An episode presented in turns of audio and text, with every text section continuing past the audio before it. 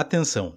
As falas ditas neste programa são de inteira responsabilidade de seus participantes e não traduzem necessariamente as opiniões de a Igreja de Jesus Cristo dos Santos dos Últimos Dias. O papo de hoje é com a Anne Silva. Ela é uma missionária retornada de a Igreja de Jesus Cristo dos Santos dos Últimos Dias. Durante um ano e meio, ela se dedicou a convidar todas as pessoas a chegarem-se a Cristo a missão Santiago Leste, no Chile, entre 2016 e 2017. E as melhores histórias você confere aqui. Também tivemos a oportunidade de falar sobre o pé e pós-missão dela e como essa experiência ainda tem ajudado. O papo para variar tá muito bom. Confere aí.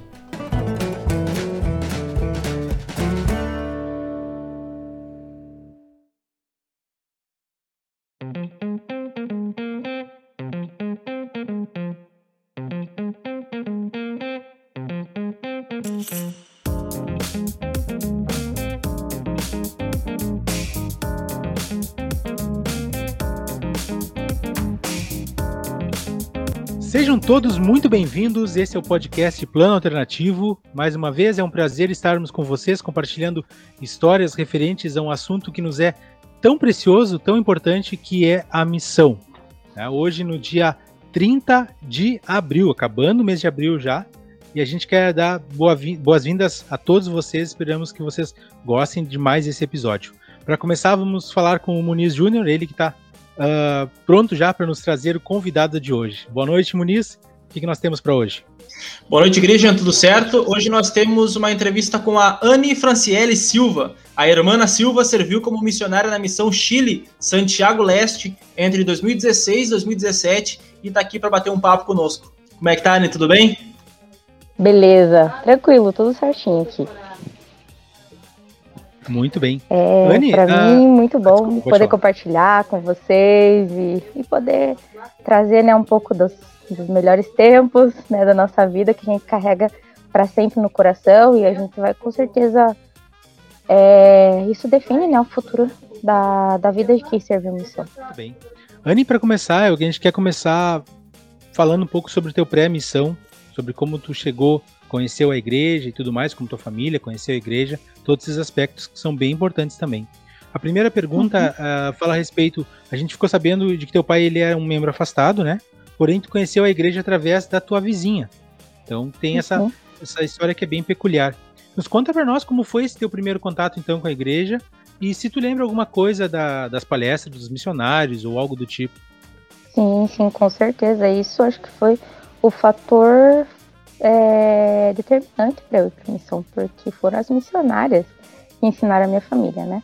Mas voltando aos princípios de tudo, é, a nossa vizinha, né? Então eu vou falar um pouquinho dela aqui, a irmã Zélia Camargo. Ela era amiga da minha mãe, é, sempre convidava, às vezes, ela para algumas coisas na igreja, convidava a gente. É, lembro que em 97 teve a benção da neta dela, foi na casa dela e foi para mim aquele momento foi bem especial porque foi a primeira vez que eu ouvi o hino Sou Filho de Deus. Parece que até teve uma noite familiar junto, assim. Assim, de certa forma até me chamou a atenção, tá? Foi um ano depois da gente é, começar as palestras com as missionárias e tudo. Mas aí, nesse um ano depois, então, da benção da neta da irmã Zélia, Aí ela convidou a minha mãe para uma atividade da Sociedade de Socorro, né, que na época eram as atividades de aprimoramento, porque minha mãe, ai, sou suspeita para falar da minha mãe, que não é por ser minha mãe, mas ela tem bastante dons, né, e na época ela ensinou é, a pintar pano de prato, né, as artes manuais ali. Depois ela, ela gostou, obviamente, e aí depois a nossa vizinha chamou a gente para uma noite familiar, que a princípio só foi eu e minha mãe, e ali eu conheci a minha melhor amiga, é minha melhor amiga até hoje, né? Embora é, hoje vivemos em cidades diferentes, né? Eu morei até do final de 2009 em Ponta Grossa, né? Atualmente eu vivo em Curitiba. E são, na igreja a gente acaba fazendo amizades que a gente leva por toda a vida, né? E isso com certeza é um fator é, que ajuda na, na nossa conversão e né, como membro mesmo. E depois dessa noite familiar, então, é, fomos para uma outra noite familiar da acho que era uma noite familiar da aula, não, não, vou me lembrar muito bem que teve um jantar que daí minha mãe levou, acho que meus dois irmãos também, meu pai não, não sei por que, que ele não foi, mas aí em diante, isso foi final de agosto, é, em setembro, então é meu aniversário, eu fiz sete anos e é, no dia 17, 18 de outubro, por aí, então minha mãe e meus dois irmãos foram batizados e é, um ano depois, obviamente, né, aos oito anos, então eu fui batizada em setembro de 99 e aí em dezembro de 99 tivemos o privilégio de sermos selados como família no Templo de São Paulo. E são coisas assim que, com certeza, né? As, é, você vê os exemplos das outras pessoas, você. E quanto mais você vive o evangelho, você mais tem vontade de viver. Como eu falei antes, né? Foram as missionárias que ensinaram. Então, para mim, aquilo foi, uau, eu quero servir missão um dia. Foi o meu é, estalo inicial. É, mas aí quando a gente fica jovem vai perdendo meio que desejo, ainda mais, ah, ser mulher, você não precisa ir pra missão, essas coisas assim. Mas o Senhor, ele trabalha tudo com, tudo com o tempo certo e, e nas coisas certas. Tanto é que na minha bênção patriarcal falava sobre missão. E uma irmã a, da minha atual ala, que eu tenho muito carinho por ela, ela falou assim, olha, quando dizem que quando está na, na bênção patriarcal de uma mulher sobre missão, ela tem que ir porque é um mandamento específico para ela. Eu não entendia muito no começo, mas hoje faz total sentido. E, sem dúvida, a missão é, definiu, né? na verdade, ela não só definiu, mas ela reforçou os princípios que eu já vivia antes, as coisas que eu queria viver durante a missão, embora eu não sabia o que ia acontecer. E, claro, só reforçou e ainda aumentou mais o meu desejo de seguir vivendo e compartilhando o evangelho com as pessoas ao meu redor, mesmo atualmente em tempo de pandemia. Bacana. E como foi a adolescência da Anne no Evangelho? Como era a Anne no seminário, depois no instituto, enfim? Vamos lá. Bom, resumidamente, atualmente eu sou professora do instituto. Então, ah, que... é, eu tenho muito amor, muito, muito amor pelas coisas do Evangelho. Muito amor mesmo. Aí, voltando aos, aos inícios aí da vida, uma coisa que eu nunca vou me esquecer foi quando as sisters falaram que por meio de uma oração, José Smith ele orou e ele teve a resposta dele. E eu pensava assim, foi completamente diferente porque eu tinha sido batizada na igreja católica e, aquela coisa, né? Ah, você vai pra igreja católica e ninguém tá nem aí pra você e ok, né? Mas aí ali eu senti que tinha alguma coisinha diferente, mesmo quando eu era criança, né? As crianças não entendem muito bem as coisas, mas eu. Ah, ele era jovem, ele orou e ele viu. E, e de imediato eu acreditei naquilo e eu fui buscando. E eu fui me aprofundando, é, frequentando as reuniões da igreja, da primária. É, fui para as moças. É, seminário era de manhã. Foi uma parte muito, muito boa para mim. Eu penso assim que me ajudou bastante. Até hoje eu tenho contato com a minha professora de seminário, eu tenho muito carinho por ela. E lembro das coisas que ela me ensinou, que com certeza também foram de grande valia para eu lembrar na, na missão, são coisas que eu lembro até hoje. E, claro, né, quando você é adolescente também, você recebe várias tentações, é, uma ali, outra aqui, mas é, nunca, assim, nunca falei assim, ah, eu vou virar rebelde, não vou pra igreja, não, isso não.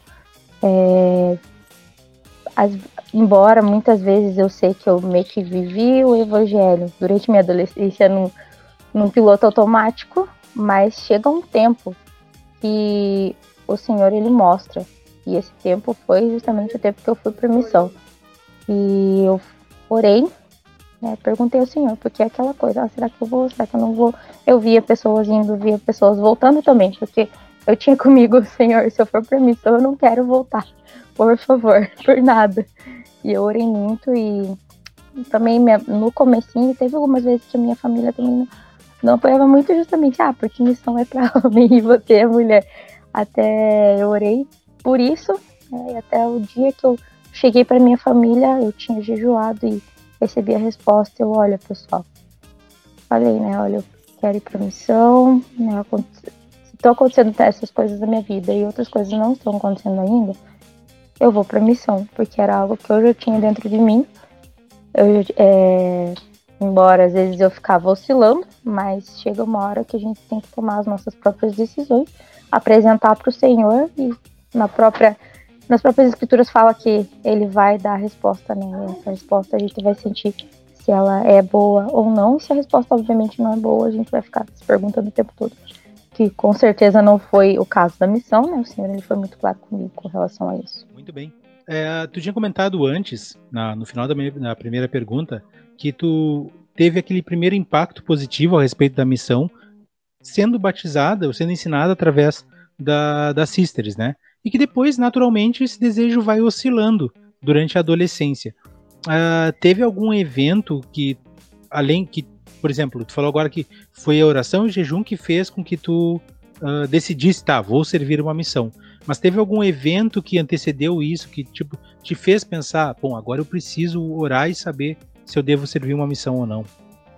Algumas vezes eu fui consultora do EFI, FSY, e ali é, você sente, né? Eu ainda não era, eu não, ainda não tinha ido para missão, mas ali eu sentia, assim, mas era aquela coisa, sentia a chama, já ah, vou para missão, mas aí de repente já apagava com alguma razão, mas acredito que foi justamente nesse momento das orações que eu senti que eu devia orar mais e jejuar, obviamente, por causa das escrituras também, para que eu tivesse mais concisa a resposta, né? E com certeza a irmã que eu falei lá atrás sobre que ir para missão e a bênção patriarcal, revelando isso é um mandamento para a mulher, e na bênção patriarcal dela tá explícito algo sobre missão, também com certeza foi uma das respostas. Então, é, aos poucos é o que o Senhor ele vai nos mostrando. Ele vai sendo claro de acordo com as respostas, mas também com a nossa vontade de buscar. Não adianta, não adiantava também, ah, eu vou para missão, ok, e mas sem nenhum propósito, é, com a intenção talvez de me divertir, ou ah, eu vou. Primeiro que eu nem que eu nem sabia que ia pro Chile, para mim que eu ia ficar aqui no Brasil.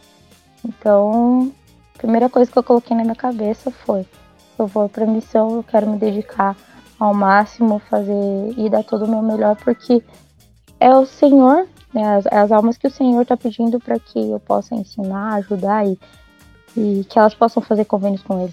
Falando sobre o Chile, Anne, qual foi a reação dos teus pais e principalmente a tua ao abrir o chamado e ler lá você servirá na missão Santiago Leste? Primeiro de tudo, eu pensei, não vou ficar no Brasil, né?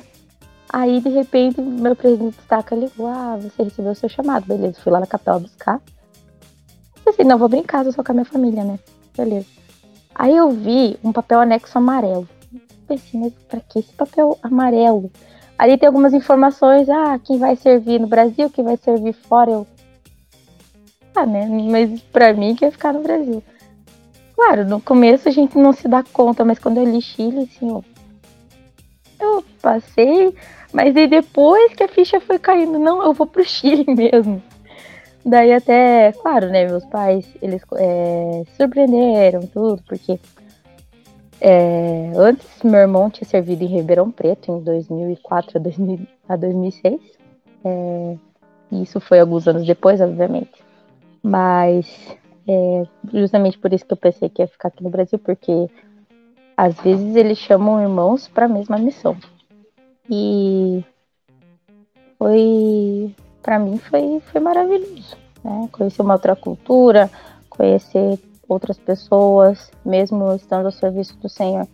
E na missão é aquela coisa, né? Quando estamos a serviço do Senhor, ele obra milagres, ele faz as coisas acontecer se nós fazemos a nossa parte mas fazemos a nossa parte com uma verdadeira intenção. Às vezes a gente pensa, ah, por que, que o Senhor não, não me abençoa com tal coisa? Talvez eu não esteja buscando aquilo como eu deveria. A mesma coisa foi a missão. Porque também me formando na faculdade antes de ir para a missão, porque eu ficava nessa de, ah, justamente porque eu tinha meia bolsa, não queria perder, mas eu sempre estava orando e sempre também vinha esse sentimento. É, durante a faculdade também namorei e eu, às vezes eu falava para as pessoas que eu namorava, ah, eu, eu quero ir pra missão. Alguns apoiavam, outros não, mas é, aí eu pensava, não, não é a pessoa certa por, por certas coisas. Ainda, é, ainda estou nessa, nessa busca, mas é, é uma busca, é outra, é a minha busca atual, né? Que antes era a minha, a minha busca era justamente a busca da missão, agora a minha busca é outra. Mas justamente é, sobre a pergunta, né? Voltando ao foco da pergunta, é, meus pais se surpreenderam no, no começo, mas aí eles foram se acostumando, porque mesmo, mesmo estando longe, é, eu estaria representando a família e representando principalmente Salvador Jesus Cristo, que é quem a gente carrega o nome na plaqueta, né? Um, serviu, no caso, o CTM foi, no, foi na Argentina, né? Buenos Aires? Não, foi já? em São Paulo mesmo. Ah, já estava com aquele esquema uhum. já de ter a tradução ali do, do treinamento espanhol, né? Isso, aham. Uhum. Isso. Como foi tua experiência então no CTM? Teve alguma coisa que te marcou lá? Alguma coisa que tu não gostou, sei lá? Acho que o CTM é a porta de entrada da missão, embora você não tenha todo o, a experiência 100% do proselitismo, mas ali eu gostei muito porque foram as minhas, digamos, as minhas experiências missionárias mesmo. Ali eu comecei a ter, não, bom, ter, ter o desejo, a gente sempre tem de pregar o evangelho, mas ali foi como, não, eu tenho que agir, eu tenho que partir para ação e orar. E graças ao Senhor eu tive uma companheira muito boa no CTM também, somos amigas até hoje. É... Tivemos um distrito também que, que era bem unido, e a gente sempre buscava as coisas do Senhor, embora é, para não ficar aquela coisa muito, muito robótica, talvez. A gente buscava também os nossos momentos, às vezes, de descontração, mas tudo à maneira do Senhor. E uma coisa que me chamou na atenção na época do CTM foram os próprios missionários de serviço. Se eu não me engano, era Elder e Sister Snyder. E às vezes eles ajudavam ali nas reuniões. O que mais me chamou a atenção deles, assim, os dois se olhavam com aquela perfeita sintonia, como se fossem. Bom, você sente, né, que além de companheiros de missão e companheiros eternos, tinha alguma coisa especial entre eles que eu pensava, não, é isso que eu quero para minha vida, então por isso que eu tô indo para missão. E quando eu for buscar um companheiro eterno, eu quero buscar alguém que tenha essa sintonia comigo. Eu acho que é o principal, né? Porque até nas próprias escrituras fala que Deus, Jesus Cristo e Espírito Santo são, né, eles são perfeitos em unidade. E eu acredito que também num, num casamento, né, no matrimônio eterno, vocês, no caso o casal, né, tem que ter essa unidade com o Senhor também. Então isso é uma das coisas que eu percebi mesmo estando no CTM e, claro, é, dando essa oportunidade às pessoas de conhecerem o Evangelho, elas também podem ter essa possibilidade né, de encontrar enfim, encontrar ou se selar, no caso, se selar, né, um companheiro eterno e buscar a sua unidade com o Senhor. E como foi as tuas primeiras semanas na missão? E já emendo outra pergunta, Anne. Uh, claro, nessa, nessa pergunta primeira, uh, falar sobre adaptação ao clima, a língua, as pessoas e tal. E o Chile é mais frio que o Paraná ou no Paraná é muito mais frio que no Chile? Vamos lá as primeiras coisas. Eu cheguei lá no Chile na verdade, no começo nem deu tanto tempo de, de perceber, porque é trabalho, trabalho, trabalho, trabalho. Aí eu só fui perceber com uma, algumas pequenas dorzinhas nas pernas, mas aí já passou com algumas massagens, mas foi tranquilo. Deu não, realmente aqui é um pouco frio, mas eu posso considerar que assim, o frio de lá não tem tanta sensação térmica como aqui, porque se é frio, é o, é o frio de tantos graus que você sente. Aqui, digamos, se às vezes está frio de, não sei, 5, 3 graus, você tem aquela sensação térmica de para baixo de zero, e por causa, acho que por, justamente por causa da umidade, né? Mas lá não, porque é aquele clima seco, só que eu quase não sentia frio, para dizer a verdade, porque como sempre estávamos caminhando e trabalhando, é... quase nem dava para sentir. Mas, ó, claro, tinha que me agasalhar bem, justamente para não, não ficar doente. Graças ao Senhor, não fiquei doente na missão. E estando ao serviço dele, né, a gente é abençoado todo momento. E sobre a segunda pergunta, deixa eu, deixa eu só me situação. Que eram duas perguntas, né? É, so, sobre a língua, as pessoas, ah, como sim, é que foi claro. essa adaptação?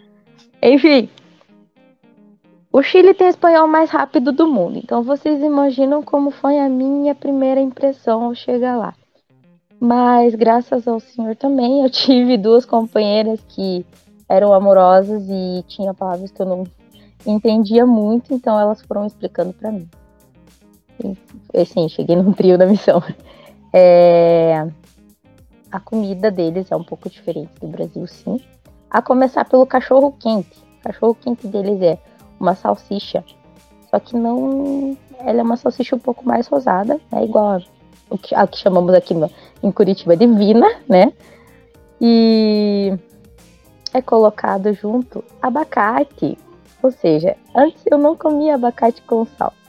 E lá eu aprendi a comer. Mas eu gostei bastante. E, e também não é o mesmo abacate que na maioria das vezes é consumido no Brasil. Ele é aquele abacate pequeno que você pode fazer ele com salada também. Então, por isso que, que eles comem muito abacate com sal. E entre eles sempre colocam abacate em tudo, até no pão. É incrível isso. Mas é, é uma, uma receita que eu, que eu recomendo todo mundo a fazer. É bem bom. É, enfim, o cachorro quente que eu tava falando, né? Ele é, vai uma salsicha ou duas, aí vai abacate junto, tomate e às vezes eles colocam um pouquinho de maionese para dar aquela a sensação assim, um pouquinho mais cremosa e, e fica bom. Mas claro, né, não se compara ao cachorro quente aqui do Brasil, né? Isso sem comentários. Mas é, no geral, assim, eles são um povo, digamos, um pouco mais fechado, mais é, um pouquinho mais reservado que os brasileiros. Mas uma coisa que eu gostei muito na cultura deles, e acredito que a maioria dos hispânicos sejam assim, é que eles são muito diretos. Então, não tem muita volta. Tipo, se você, se você quer dizer alguma coisa para ele, seja direto. Não, não adianta ficar dando muita volta. Porque às vezes tem gente que fala, ah, eu não quero é, magoar a pessoa. Não, é melhor você falar, nem que você acabe ofendendo. Isso me acalmou porque eu sou eu, a minha pessoa, eu, eu sou assim. Eu digo alguma coisa, eu falo. Às vezes a pessoa se ofende, infelizmente. Mas é, eu aprendi que nem, nem sempre é possível, ou seja, nem não precisa você ser muito, dar muitas voltas quando quer dizer alguma coisa. Então isso uh, acabei achando bem bacana na cultura dele. Tu falou sobre isso, uh, o Wagner falou sobre isso, que serviu na missão Londres. Uh, muitas pessoas falam sobre isso. Então a gente chega num. A gente chega numa conclusão que o problema é o brasileiro, né? E só, só a gente que, é só nós que ficamos uh, enrolando, enrolando, enrolando para falar umas é, coisas. Pois é. Pois é, isso, isso, isso, é uma coisa que eu percebi, não, realmente os brasileiros eles dão muita volta para falar para chegar no certo ponto. Mas pode ser que talvez para algumas pessoas isso seja mal, pode ser para que outras não, mas é, a gente sempre vai fazer essas comparações das culturas. Né? E claro, eles amam o povo brasileiro porque vocês, eles sempre falam, ah, porque vocês são divertidos, vocês sempre é, encontram alguma maneira diferente de resolver as coisas. E a alegria de vocês é contagiante e tal. Embora eu, eu sinto que na missão não era tão assim, mas eles mesmo assim falavam. É, aí quando eu. Para alguns também, eu tenho. Bom, para quem me conhece, eu sou baixinha. É, bom, meu cabelo é, mais, é castanho claro natural, né? A cor que eu deixava na missão. E eu sou mais branca do que o estereótipo que é conhecido é, do brasileiro lá fora, né? E aí tinha gente que pensava que eu era gringo, que não era do Brasil. Eu falei, não, eu sou do Brasil, mas é que eu moro mais ao sul e que lá tem muita miscigenação. Então por isso que eu sou assim. Né? Pode ser que eu não seja uma Juliana Paz que eles conhecem lá, né? Que ela é mais morena e tudo.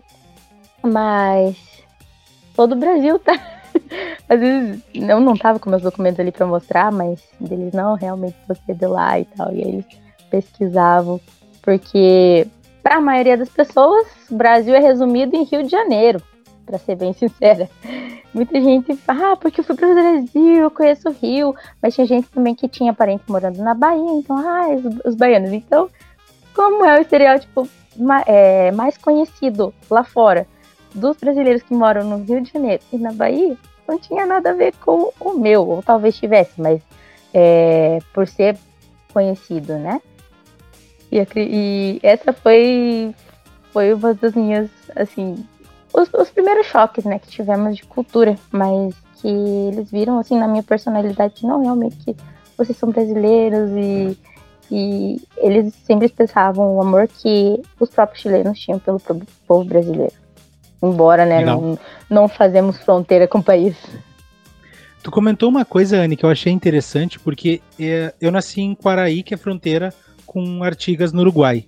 Né? Então, a gente tem muito contato com o pessoal de lá. Tipo, muito contato é muito contato mesmo. Eu tenho parentes de lá. Uhum. A gente vai no aniversário e tal, é muito perto. Ai, e por um acaso, a minha tia, que é uma tia de coração, assim, não, não de sangue, ela é casada com um chileno.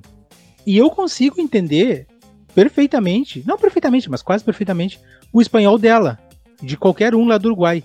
Mas do meu tio chileno, eu tenho que ter elas para me traduzir.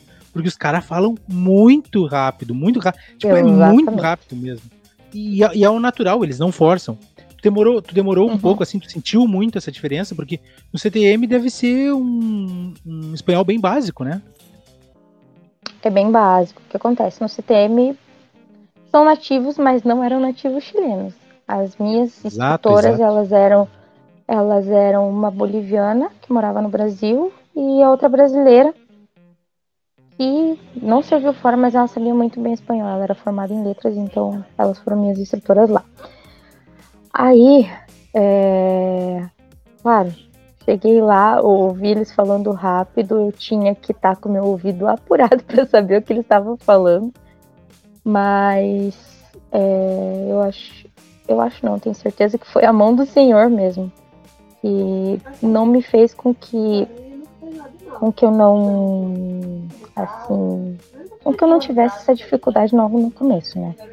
Mas que ele enfim, o Senhor me ajudou porque eu sabia que era rápido, eu sabia que não ia ser fácil, mas o bom é que eu pude conhecer também outras outras etnias e outras nacionalidades lá.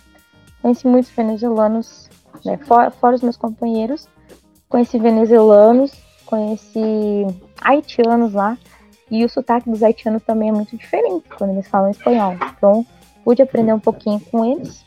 É, eu conheci, na minha última área, até conheci uma brasileira que estava morando lá.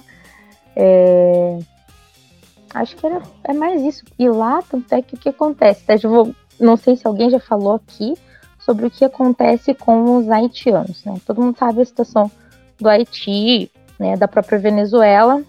É, a gente não precisa nem comentar. Mas o que acontece com os haitianos? Eles, eles são muito. Eles mudam muito de lugar. Então, às vezes, a gente acabava perdendo contato com eles. Digamos, se eles iam para o Chile não dava certo, eles vinham para o Brasil. Se não dava certo, eles iam para os Estados Unidos ou para a França para algum lugar que eles estabelecer ou que eles trabalhassem, estabelecessem raízes. Mas o que eu pude ver nos haitianos que eu conheci no Chile, acho que até os brasileiros eles percebem isso quando têm contato com eles, é que eles são muito apegados à religião, às coisas do Senhor. Então, e eles são muito dedicados a isso. Então, se você faz um compromisso com eles, eles aceitam e fazem com todo o coração. Eles podem não falar o mesmo idioma que você, mas eles você sente que eles estão se esforçando por fazer aquilo. E eles, eles acabam. levam muito a sério. Uhum. E, legal, e os chilenos eu também, eu posso eu não... dizer isso. Como, desculpa? Os próprios chilenos também eu posso dizer hum. isso. Quando eles querem, assim, é, é, faz compromisso com eles, eles vão, se esforçam, eles são muito eles são muito honestos, sabe? Isso, isso é o que eu percebi neles, apesar de tá acontecendo algumas coisas lá em Santiago agora, é o que eles chamam de estallido social, que é alguma coisa a ver com a inflação, eu não, eu não vou me lembrar muito bem. Mas que, no geral, eles são muito honestos em comparação, né, as coisas que acontecem aqui no Brasil. E sem falar o estilo, de, o, a qualidade de vida deles é um pouquinho melhor, eu diria. Né? Começar, todas as casas lá, elas têm água a, a, a gás, diria, com água, com, gás, a gás, é, água mineral. Com, com, não digo água mineral, mas por exemplo, é, todas as torneiras lá sai água quente também. Isso que eu queria dizer. Água ah, quente, sim, água fria. Então, sim. isso, aham. Uhum. Então lá, assim, começando por aí, né? O saneamento deles é muito bom. Perdão. É, Deixa eu ver outra coisa. Bom, muitas coisas lá são caras, como a comida. A comida lá é mais cara, mas com questão a eletroeletrônicos, é... coisas para casa, assim, são muito mais baratos que no Brasil. Interessante. É, é, uhum. é acho que todo país, ou a maioria dos países, tem esse perde ganha, né? Alguma coisa é melhor aqui, outra Sim. coisa é melhor lá. Mas já que tu tem uhum. tanta história e já que tu conheceu tanta gente, eu queria que tu compartilhasse conosco uma história que tu lembre da tua missão, um evento que aconteceu na tua missão que foi engraçado, que tu acha engraçado, e um outro evento que tu guarde com carinho, alguma coisa mais espiritual que tu teve a oportunidade de sentir na missão. Vamos lá. Vamos lá. Tem a vez, a, vez, a vez que a gente saiu, era uma área próxima à área dos Eldris, né? Fazemos divisão com, com a área dos Eldris, minha última área. E de repente um tiroteio. Aí pensa, estávamos um trio, e aí pensa três e correndo, aí... mas ainda bem que, que tava tudo ok. Tudo ok, foi tranquilo. E era só naquela região, era era uma vilinha bem pequenininha, mas ali a gente sabia que era meio barra pesado o negócio, então, mas tinha tinha pessoas que tínhamos que visitar ali porque eram irmãs, né, sozinhas, aí a gente ia visitar. Mas aí depois desse dia a gente teve que tomar mais cuidado, mas apesar de tudo, eles tinham muito respeito pelas missionárias, eles sabiam quem éramos e o que estávamos fazendo ali. Mas era como uma. Não sei se isso acontece nas favelas, mas eu diria que era como um pedacinho de uma favela ali. Que acontecer tiroteio, essas coisas, né? Mas... Eu gostei que ela falou meio barra pesada, né? Só passou por um. É, exatamente, exatamente. É, Imagina o que, que é pesado. É. que, assim, eu posso dizer que, no geral, a minha missão não foi, assim, tão perigosa. Tá? Acho que, acredito que o momento mais perigoso mesmo foi esse, assim. Eu diria como um dos mais engraçados também. Fora vezes que eu...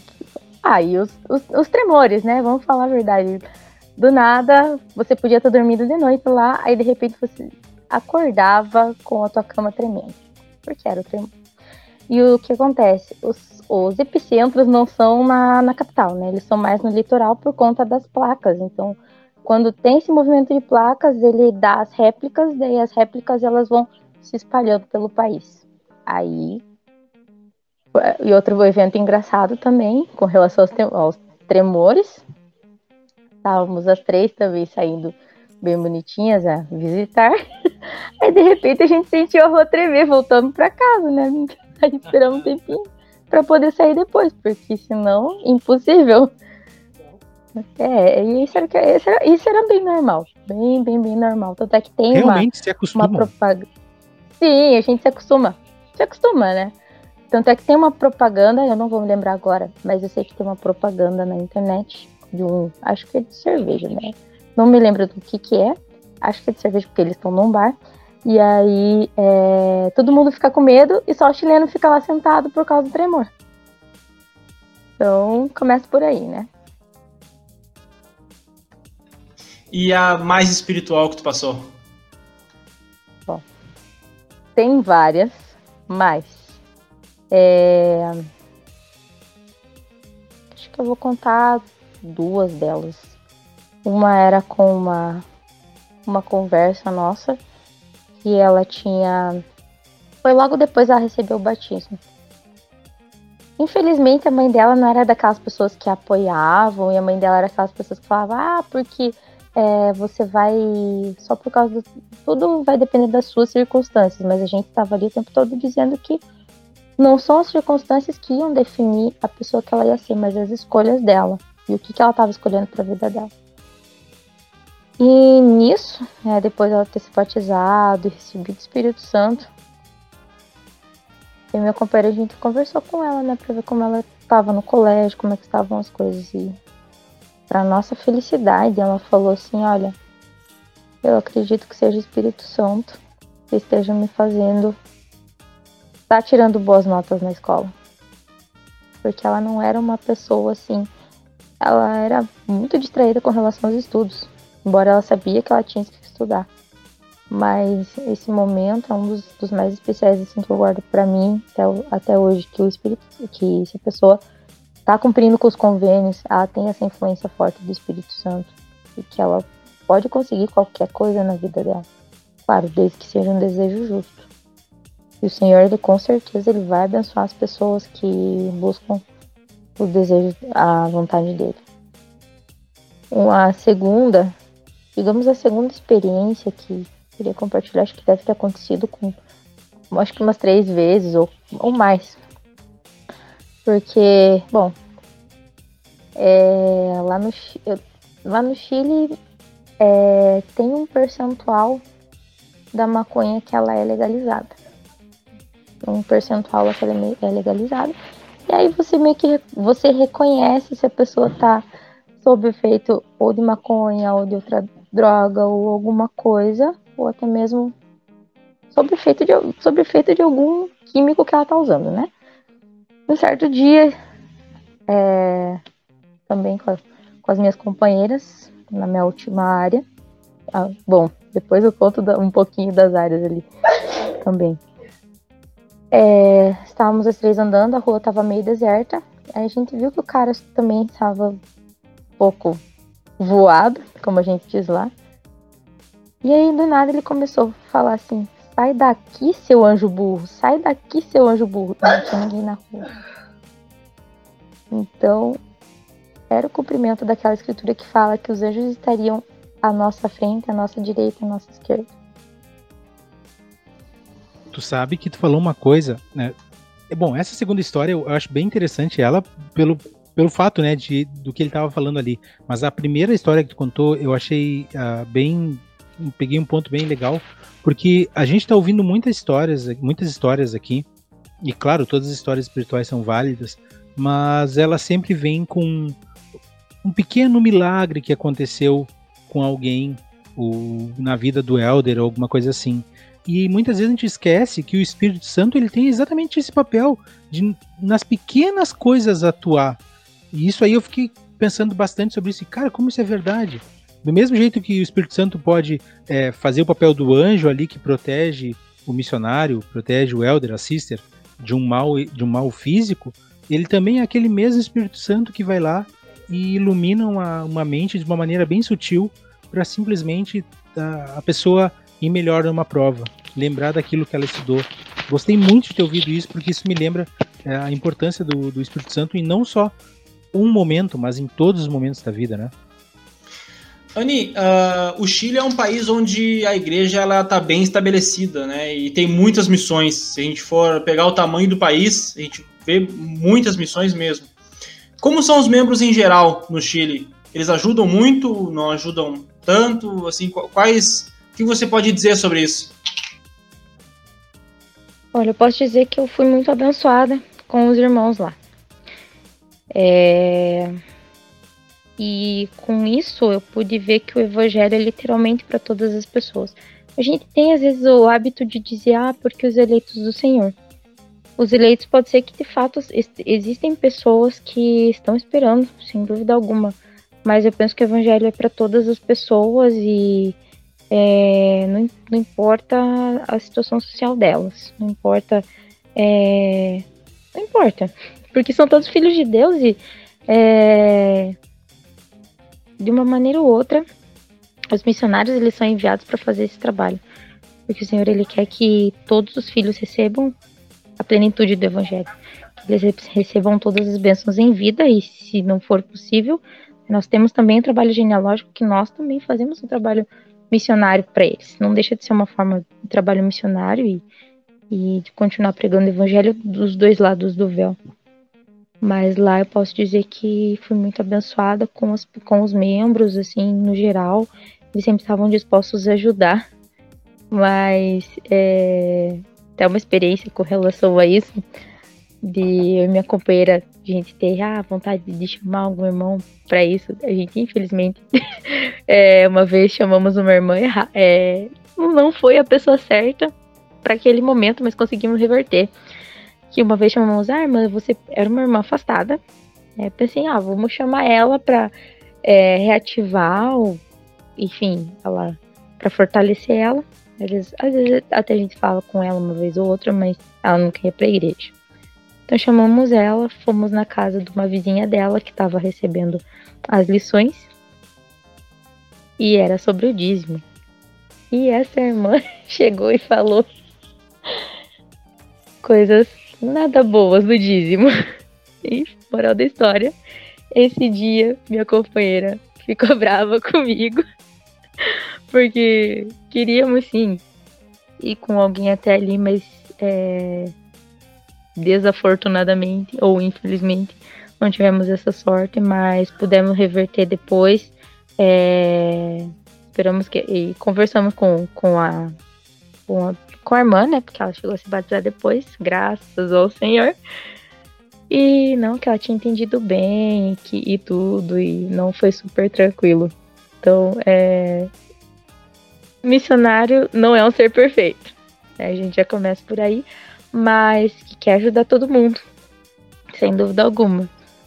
E quando, quando é feita a maneira do Senhor, o Senhor ele dá, ele faz a parte dele e todas as coisas elas são e devem ser feitas né, da melhor maneira. Então o Senhor ele, ele continua operando aí os milagres na nossa vida e na vida das outras pessoas também. Ah, mas eu, eu penso assim, eu tava pensando agora nas vezes que eu tive ajuda de outras pessoas para ensinar.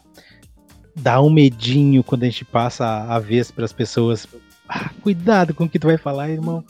Nosso, nosso, especialmente porque a gente leva alguém quando é alguém, quando é o pesquisador bom, né? E aí tu, ah, irmão, vai com calma, irmão, vai com calma.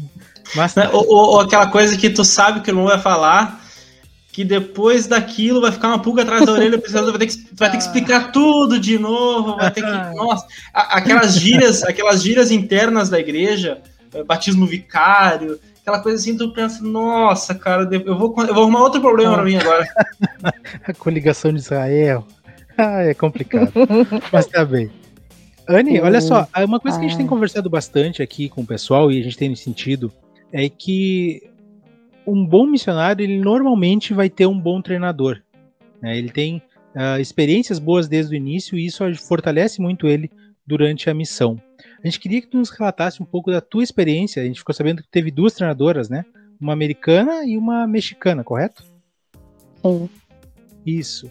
Exatamente. E qual foi a tua experiência com elas? E especialmente porque logo que tu uh, termina o teu treinamento com elas, tu já tem a oportunidade de treinar. E é alguém que não é nem do Brasil, uma boliviana que tu já tem Exatamente. que treinar em uma outra língua. Como foi tudo isso? Pois é. Bom, vamos lá. Assim, no começo é aquela coisa, você quer desfrutar a missão, mas depois que você volta, você vê, nossa, eu podia ter feito tal coisa, ou eu podia, é, é, não sei, feito alguma coisa de diferente. Você sempre depois vai querer ter feito alguma coisinha ou outra de diferente, mas aí o senhor, você lembra que o Senhor aceitou o seu trabalho, porque você orou no templo e, e pediu para que ele aceitasse isso. Não só pediu, mas é, sentiu a resposta recebida. Bom, foi uma a minha primeira transferência na missão, né, o primeiro câmbio que a gente fala lá, é, foi sim com uma americana e com uma mexicana. Bom, na maioria do tempo elas falavam entre elas inglês, mas graças que eu entendo, o que eu entendi o que elas falavam, porque porque a, americana ela tava já indo para casa, então ela tava, ela tava bem tranque. Mas a mexicana é que tava mais assim me, me segurando ali para não desistir, para que tava tudo bem, que que as coisas iam melhorar e que eu tinha que focar no trabalho do Senhor. E, claro, é, eu não estava ali para por mim, né? Tava pelas pessoas que eu tinha que ensinar e isso. E aí logo depois, então, a, que a americana se foi, é, continuei então meu treinamento com a minha mexicana, com a minha copeira mexicana. E ela era treinadora da, da zona, né? E aí ela falou, ah, está pronta para treinar? Eu, eu, não, você tá louca? Eu, eu não, só tô ensinando. Ela, ah, mas porque você é obediente, não sei o que, você vai treinar. Aí, de repente, meu presidente, você vai treinar. Eu, ah, minha nossa, é só o que faltava. Aí eu treinei uma boliviana. Só que eu pensava assim, eu tenho que ser uma boa treinadora. Eu sei que eu falhei em alguns momentos, eu sei que justamente porque logo que eu treinei eu tive que treinar, porque que eu fui treinada eu tive que treinar, mas eu sempre buscava ajuda do Senhor para isso e pregar meu evangelho fala que você vê o sucesso do missionário depois de algum mais ou menos uns 10 anos. ok, que ainda não passou 10 anos que eu voltei da missão, mas eu vejo os frutos da, é, acontecendo na vida da, de cada pessoa. Da, e dessa, dessa missionária que eu treinei, né, hoje ela tá bem com a família dela, tá, tá bem feliz e firme no evangelho também, que acho que isso é o mais importante. Vejo é, não sei, acredito que já, já, alguns já tenham comentado aqui, mas uma coisa que infelizmente eu tenho visto é muitos missionários é, deixando absolutamente tudo de lado que eles ensinaram durante esses dois anos ou 18 meses. E agora sim é o tempo da gente colocar tudo isso em prática. É, não, não vamos ter treinadores é, específicos, talvez os treinadores sejam a nossa família, os nossos amigos, as pessoas que estão perto da gente para que eles é, façam as coisas básicas que nós ensinávamos na missão, como orar, ler, se tiver oportunidade de ir para a igreja, ir para a igreja, ou então assistir as reuniões online, o que puder fazer para que a chama do evangelho não se apague. Eu acredito que mais que tudo seja isso. E a missão ela não acaba ali. E o treinamento também não acaba ali. Exato, e isso é algo que a gente sempre, sempre menciona, né, Anne? Uh, às vezes a gente fica preso no tempo achando que as, a gente não vai mais ter experiências espirituais como a gente teve na missão, foi o momento mais importante da nossa vida. Não, na verdade é o começo de, de tudo que vem pela frente, né? Vai nos preparar para a vida, né? Como tu, como tu disse. Então a gente às Sem vezes dúvida. fica tão apegado à missão que a gente esquece do dia a dia, dessas experiências espirituais que a gente ainda pode ter. E tu falou sobre isso, sobre esses ensinamentos. E quais os principais ensinamentos tu trouxe contigo da missão Santiago Leste? Bom, primeiro de tudo é que a obediência ela traz milagres. Né? Se a gente obedece com todo o coração e com exatidão. É, eu ficava pensando em, em, todos os detalhes, se eu estava fazendo bem as coisas que eram para ser feitas, é, para que o Senhor ele pudesse me abençoar ali naquele momento. Essa é uma das coisas que eu carrego até hoje, né, de é, buscar ser obediente a cada momento, mesmo não sendo perfeito, porque ninguém vai, né, nessa, nessa vida ninguém é perfeito, mas e de buscar as coisas do Senhor, porque era o que movia a minha missão. Eu buscar as coisas do Senhor, buscar as coisas para os pesquisadores, é, para poder ensinar eles e ser um instrumento nas mãos do Senhor. É, e outra coisa também é que nós somos o tempo todo instrumentos nas mãos do Senhor e que somos seus filhos estamos aqui para ensinar o evangelho às outras pessoas. Às vezes não ensinar com lições, mas convidar as pessoas, é, participar das lições dos missionários, porque. E agora eu imagino que está sendo bem mais difícil para eles, porque eles não podem sair de casa, né? Mas. É, acho que essa é uma. E tanto é que a missão foi um divisor de águas para mim, eu diria, porque. É, eu pude viver mais intensamente o evangelho ali. Então, essas coisas que eu vivi intensamente, eu carrego até hoje de ter esse, esse desejo de viver o evangelho. Então, baseado nisso tudo, a última pergunta que a gente faz nesse aspecto, e é uma pergunta padrão, que eu acho que é bem importante para o nosso podcast, é a seguinte: qual conselho tu daria para uma moça que está em dúvida entre servir ou não uma missão? Não dou só para as moças, mas acho que para os rapazes também, para todos que estão é, buscando essa resposta, os que é, estão aí titubeando, duvidando. É, meu conselho é ore com verdadeira intenção, perguntando se é a vontade do Senhor. Ele vai dar a resposta, é primeiro de tudo. E se for a vontade dele, ele vai prover todos os meios possíveis para que você vá. Mas eu, no geral, aconselho a todos os que quiserem, puderem ir, é, vão deixar família? Vão, não importa. Vai deixar amigos, vai deixar faculdade, vai deixar trabalho, vai deixar, não sei, festa, qualquer outra coisa divertida. Vai deixar diversão? Vai.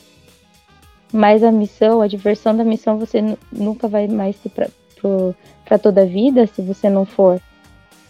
É, você vai deixar de receber as bênçãos que, que estão preparados para você se você ensinar aquelas pessoas que o Senhor está preparando para você. Então, por mim, é, eu aconselho a todos que têm o desejo que vão. As Escrituras falam, e meu bispo esses dias até falou, que se tens o desejo, sois chamados ao trabalho. Então, é, se você sente, será que eu vou para missão? Vai.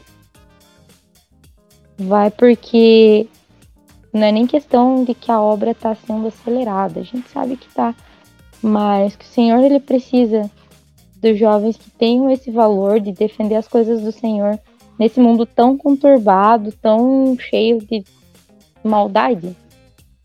O Senhor ele está chamando você, jovem, moça ou rapaz, é, se tem aí seus 19 anos, 18 anos, vão porque as bênçãos que vocês vão receber, se vocês viverem tudo isso em plenitude, vocês dedicarem o seu máximo e segurarem na mão do Senhor durante esse tempo, são incontáveis. São incontáveis. As oportunidades elas vão se abrir, as próprias janelas do céu vão ser abertas para vocês e para a família de vocês.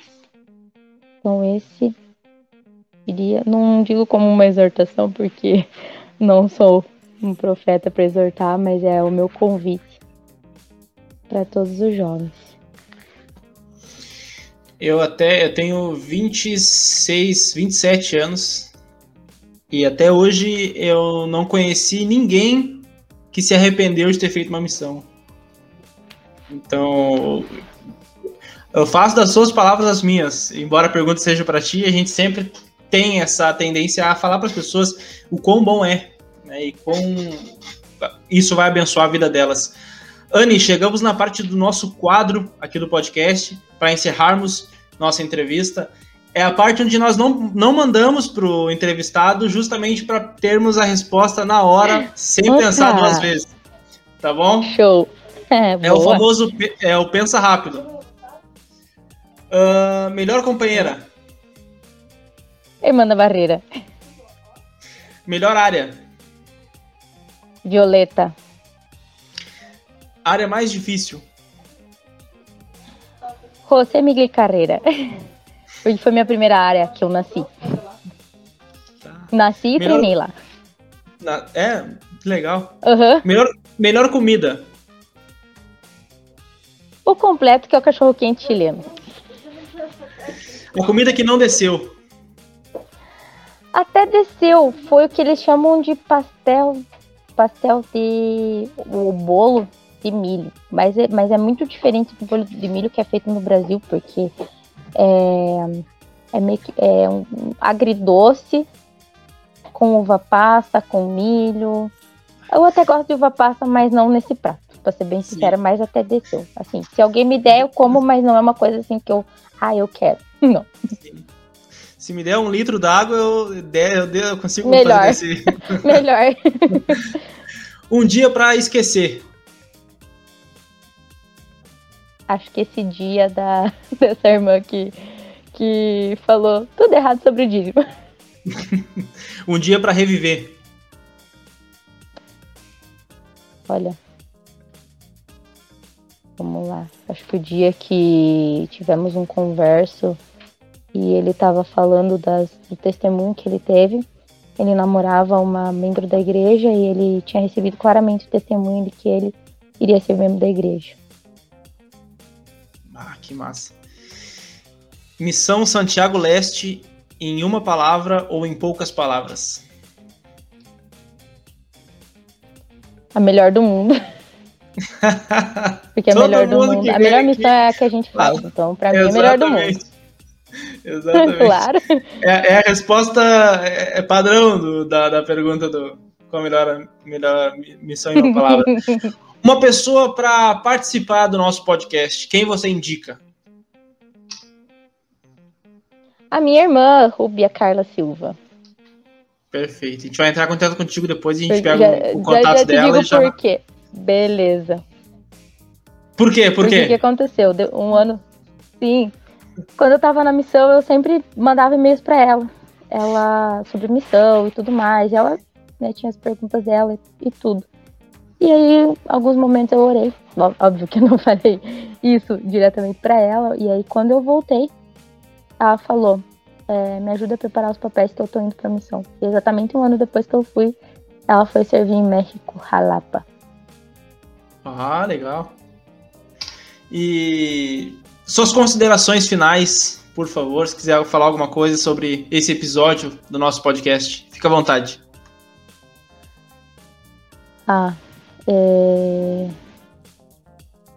eu diria que nisso todo mundo vai dizer a mesma coisa, talvez, não sei, mas foi um prazer ter relembrado dos meus melhores 18 meses até agora é, dos quais a gente não esquece, fica marcado por toda a vida e, e é um, um momento onde a gente pensa o porquê que nós estamos vivendo tudo isso agora. Sem dúvida, a missão para mim foi uma preparação para eu continuar buscando viver o evangelho da melhor maneira nesses tempos difíceis e buscando ao Senhor, porque sem Ele as, bom, com ele as coisas já são difíceis, mas sem ele as coisas se tornam piores e o poder do o inimigo tá aí.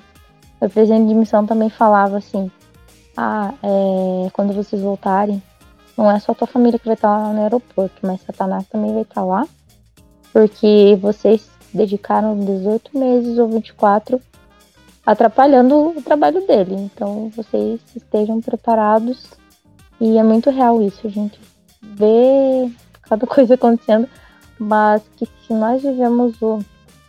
buscamos viver no Evangelho é, a 100%, da melhor forma que nós pudermos viver, é, a gente vai ver o Senhor prevalecer na nossa vida, não importa o que aconteça. Muito bem. Anne, foi um prazer enorme de poder ter tu como nossa entrevistada hoje. Pessoal que estava ouvindo a Anne até aqui, Uh, esperamos que tenham gostado também do episódio, foi bem legal.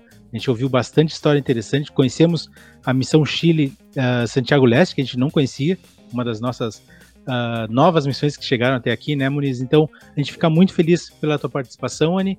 E para o pessoal que estava nos ouvindo, a gente agradece também.